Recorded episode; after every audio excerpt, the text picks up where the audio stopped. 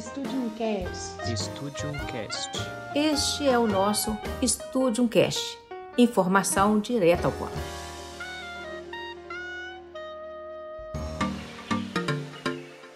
Olá, estamos de volta com mais uma edição do nosso Studium Cast. Informação direta ao ponto. Gente, empreender é uma tarefa árdua.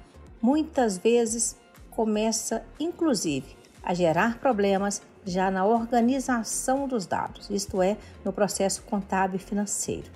Em 2021, foram abertas no Brasil aproximadamente 800 mil empresas de vários portes, de um total de mais de 4 milhões, que incluem os microempreendedores individuais. O que se verifica é que, na prática, muitas pessoas que empreenderam não tinham o perfil exigido ou não estavam preparadas a contento das responsabilidades assumidas. De acordo com o SEBRAE, entre empresas que iniciam atividades, quase 30% fecham no primeiro ano, 20% no segundo e cerca de 70% desaparecem em cinco anos. As empresas optantes pelo Simples Nacional somam 5 milhões no país e são as que provavelmente mais empregam. Mas qual é o grande desafio? Fazer uma boa gestão do negócio. É possível? Como fazer? É aí que entra a figura do PPO financeiro, que é uma sigla em inglês que significa Business Process Outsourcing. Nada mais, nada menos do que a terceirização da gestão de um determinado processo, no caso, o financeiro. Este profissional ele vai cuidar, por exemplo, do faturamento da empresa, do contas a pagar, da gestão de contratos, cobranças, e também de outros vários serviços, de maneira a liberar o empresário ou aquele empreendedor para a sua atividade de fim, isto é, gestar o seu negócio. E sobre esse assunto conversamos com o perito contábil especialista na área Rubem Xavier Freitas. Ele vai nos falar muita coisa importante, muito detalhe sobre a gestão de negócio. Rubem Freitas, chega junto, fale um pouquinho de você aqui para nós. Eu sou perito contábil, eu atuo na vara empresarial, na vara civil e na vara trabalhista também. Então eu, eu sou responsável pela empresa Mosaico Perícias, né? também a gente é conhecido como Mosaico Gerencial, e atuo com BPO financeiro também para pequenas e, e, médias empresas. Né? E eu sou encontrado, né, é, Ruben Chave Freitas no Instagram, Ruben Coene, né, é Ruben Coene, e também na Mosaic Perícias, né? eu, eu produzo alguns vídeos é, de instrução, como de análise de balanço, né, de uh, perícia contábil também, no YouTube Mosaico Perícias. Interessante. Então, quando falamos da área financeira administrativa para uma pequena e média empresa, o que é fundamental a gente observar enquanto rotina? A primeira coisa que um, um empresário deve observar é o contrato social. Nós estamos falando que a maioria das empresas são limitadas, né? Então, um bom contrato social que preveja situações de riscos, como caso de impedimento de um dos sócios, caso de falecimento, o que fazer nessas situações. Então, um bom contrato social é, é a base fundamental. A segunda base fundamental é o empresário saber separar o seu patrimônio pessoal do patrimônio da empresa. Então, assim, é muito comum dentro do ambiente empresarial a empresa pagar, por exemplo, a conta de energia elétrica do proprietário, né? E vice-versa. Né? Então, assim, essa mistura, essa confusão patrimonial, é, a longo prazo prejudica a empresa. Uma outra coisa também é toda vez que o empresário vai fazer algum tipo de investimento, ou mudança de, ou crescimento, ou mudança de, de negócio, ou, ou investir em algum, algum terreno, maquinário, ele sempre procure um especialista na área que faça os cálculos para poder é, indicar para o empresário em que momento seria mais adequado para ele investir ou simplesmente não investir.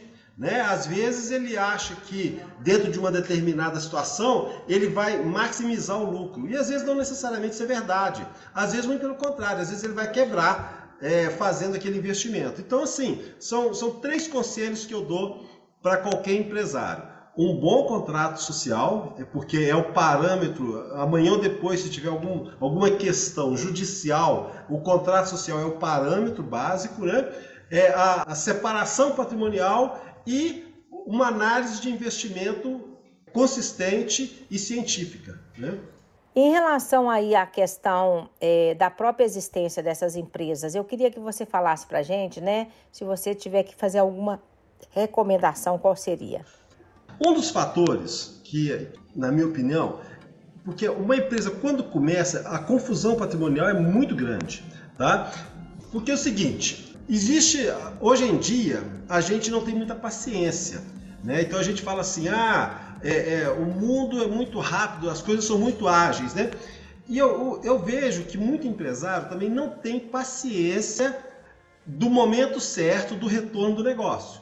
Tá? Então, assim, às vezes a pessoa fala assim: ah, eu quero, eu quero que o meu negócio dê certo em seis meses. E, e às vezes seis meses é um tempo assim incipiente demais um processo. Então, assim, todo mundo que vai empreender, ele tem que ter consciência de que ele tem que pensar no, no longo prazo. Né? Então, às vezes, o cara fala assim: ah, não, eu vou empreender porque eu fui demitido da empresa, eu não quero ser mais empregado, eu não quero ser nada. Mas às vezes a pessoa não tem aquele preparo, né? E, e, o recurso que ele tem, ele é superdimensionado, ele acha que vai dar conta de tocar um negócio e ao mesmo tempo ter o seu sustento, né? E, e eu acho que é muito isso. De repente, tem um processo de confusão que é muito grande, tá? Eu posso dizer isso porque foi o pecado que eu cometi no começo. Eu só não quebrei porque é, no início eu fechei um grande contrato uma de, de, comunicação, né? Quando eu montei lá atrás, eu resolvi empreender lá atrás e que assim me demandava trabalho e eu conseguia eu conseguia alavancar, mas caso contrário eu teria tido o destino que a maioria das pessoas teve, entendeu? Aliás, que, imagina que grande parte tem, né? Então eu acho que é basicamente isso. Às vezes é, é aquela necessidade premente do cara ter o resultado antes do negócio maturar. Ou seja, é querer colher o fruto ele está muito de vez ainda. E tem um perfil também, não é bem assim que funciona na prática, não é? É, na verdade, é, quando você empreende, você não tem seu tempo e não, não tem o seu dinheiro, né? Você não consegue o, negócio às vezes te envolve, às vezes é noites mal dormidas pensando em alguma coisa e tal, né? Ou então, tipo assim, tendo que terminar um processo e tal. Isso no começo, né? Então, assim, isso não tem, né? Na verdade, existe essa ilusão, né? De, de que, ah, eu vou resolver todos os meus problemas empreendendo. E não necessariamente, né? Falta essa, realmente, uma disciplina de empreendedor. O, o empreendedor, é, ele, ele eu, eu diria que o empreendedor é uma vocação. Tá? Você não aprende a empreender na escola. Eu penso assim, tá? Você desenvolve a sua natureza empreendedora na escola. É interessante isso, porque uma, uma vez é, vieram dois rapazes aqui conversar comigo, que eu estava desenvolvendo, precisava de desenvolvimento de um software, né? E eles vieram conversar comigo. Eles falaram assim: olha, nós estamos montando uma empresa, a gente está começando agora e tal. E eu vejo que os dois eram muito técnicos, né?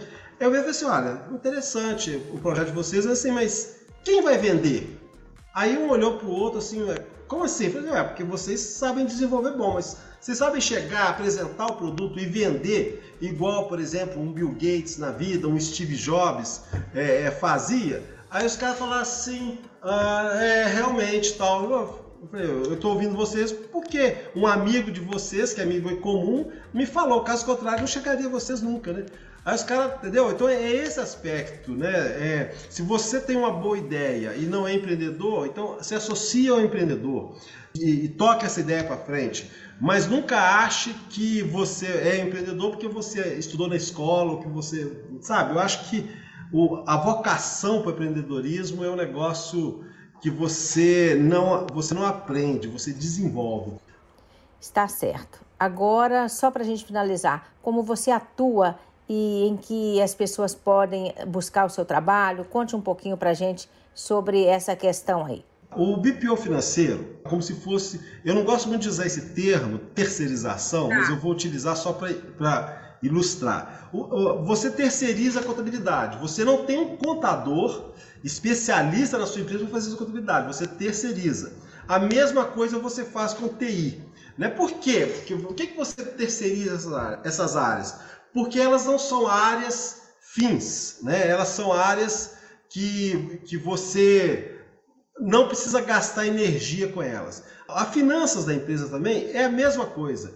É um setor da sua vida que você não precisa gastar energia. A sua energia tem que ser gasta no seu negócio, né? gasto com seus clientes, gasto com a, a sua estrutura. Né? Não, não necessariamente com o que você tem que pagar, com agendamento, com montagem de fluxo de caixa, com estudo disso, com estudo daquilo. Isso aí você vai delegar para uma pessoa e essa pessoa é o BPO financeiro. Ou seja, eu, como BPO, eu vou fazer coisas como agendamento do seu pagamento, eu não vou pagar, eu não ponho a mão no seu dinheiro. Isso é importante, tá? Eu, eu não chego lá e falo assim, ah, então eu estou tirando 100 reais da sua conta, pagando essa, essa, esse boleto. Não, eu não faço isso. E eu digo para você, olha, hoje você tem que pagar esse boleto de 100 reais, ok? Então aí você faz o pagamento e eu faço as suas projeções de fluxo de caixa também, de maneira que você pode ter assim, olha, você quer investir, você quer comprar, você quer comprar um computador, você quer comprar uma mesa nova, você quer comprar um carro, tá? Pelo seu fluxo de caixa você tem disponibilidade tal, ou você não tem disponibilidade. Então qual a alternativa que você pode ter? Então eu atuo te ajudando a, gerenciar a sua empresa do ponto de vista financeiro. É isso que faz um BPO financeiro, entendeu? É mais barato? Você vê mais vantagem em ter um profissional específico nessa área ou então é, buscar uma, né, uma ajuda profissional? Sim, sim. O BPO é muito mais barato. Né? Eu não estou dizendo para você demitir seu funcionário e contratar um BPO financeiro. Eu estou dizendo que o, o funcionário que tratava do, do, do, seu financeiro, que, você, que ficava lá seu financeiro e tal, que não tem necessariamente. É, várias pessoas já, já, já improvisaram muito nessa área, né? De colocar um funcionário para poder fazer o BPO. Não. Na verdade, você pode pegar esse seu funcionário que conhece a sua empresa, conhece o seu negócio e tal, para te ajudar a melhorar o relacionamento com o cliente. Entendeu? Você está você tá maximizando o uso desse funcionário, melhorando o perfil da sua empresa e ao passo que está dando uma segurança financeira de uma gestão profissional. Entendeu? Então você pode não necessariamente mandar embora, demitir, né? mas você pode maximizar o uso desse funcionário. Pessoal, muito bacana essa entrevista com o Rubem, vamos agradecê-lo. Muita informação importante. Se você quer saber mais, é só acessar aí as redes sociais do nosso Estúdio Cast. É só mandar uma mensagem para a gente que eu te passo o contato do Rubem Xavier Freitas. Mas você encontra o Rubem aí no Instagram, com certeza, e ele vai poder te esclarecer muita coisa a mais. Pessoal, um queijo e um beijo. Até o próximo Estúdio Cast.